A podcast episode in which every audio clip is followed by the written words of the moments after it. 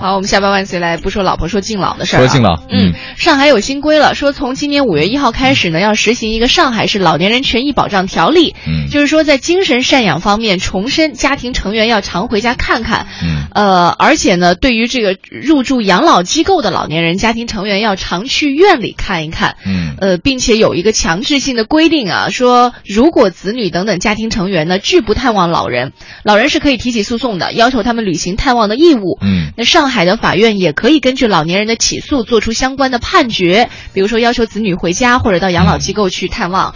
如果说当事人拒不执行的话呢，他的相关信息会纳入到这个信用平台，对他将来的工作和生活都会有非常严重的一些影响。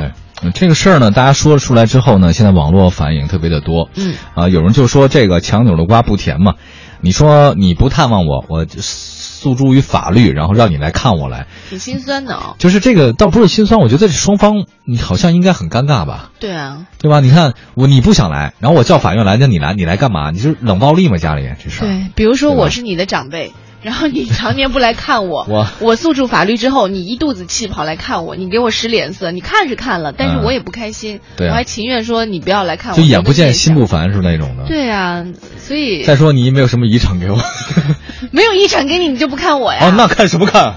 你看你这种人，你就注定要纳入到这个信用平 呃信用平台的黑名单。不是，它这个东西啊，我们说的意思是什么？就是这个东西，我总觉得好像是作秀的成分更大一些。嗯，他没有没有这种。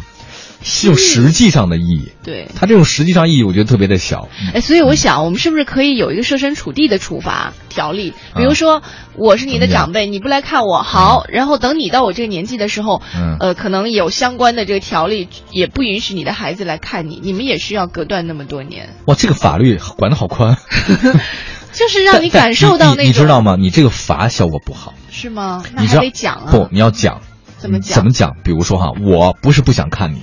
其实我没有假期啊，给每一个看望老人的给你假期。那如果他拿那个假期自己去度假呢？也没关系啊，那必须去看老人，你必须得去看他，要拍下照片。要拍照片啊，你有视频啊，你得才才能销假嘛。那会不会作秀的成分也很大？那没关系，现在你知道吗？不是我们不想去看，也可能是没时间，也可能是其他的原因都有。对，大部分应该都是没时间。对对对对对，那所以我觉得你罚是没用的，你应该讲，让大家乐意去看老人。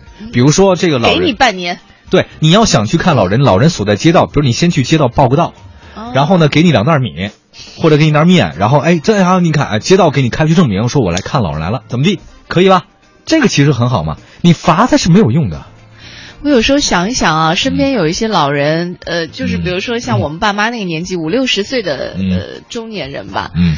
他们就把自己的钱给孩子拿去买房，呃，嗯把自己的假期也取消掉，为自己的孩子去带孩子。嗯，但是可能就忘了，其实他上面还有八九十岁的长者需要他去关爱。其实如果有这个事儿，对对啊，这事儿其实挺心酸的。对，人总是往下看，照顾弱小的。对，但有可能会忽视自己的这种长辈那一代。对，然后所以我个人强烈建议，光纳入信用体系是不会没有什么用的。嗯、而且我觉得上海这个像这个新规定，其实是执行起来是非常非常麻烦的。如果孝心真的只能靠法律来保证的话，我不觉得是有法可依的好事儿，嗯、而特可可悲的。嗯、要奖励，比如说让奖励到探亲假。奖励大家这个假期那个假期多一点，给我们放松的时间，让我们去消费，让我们跟老年人在一起，应该的。不要说这个扣扣那点假期给我们算的清清楚楚，能不能落实带薪休假？三十天给你能不能行？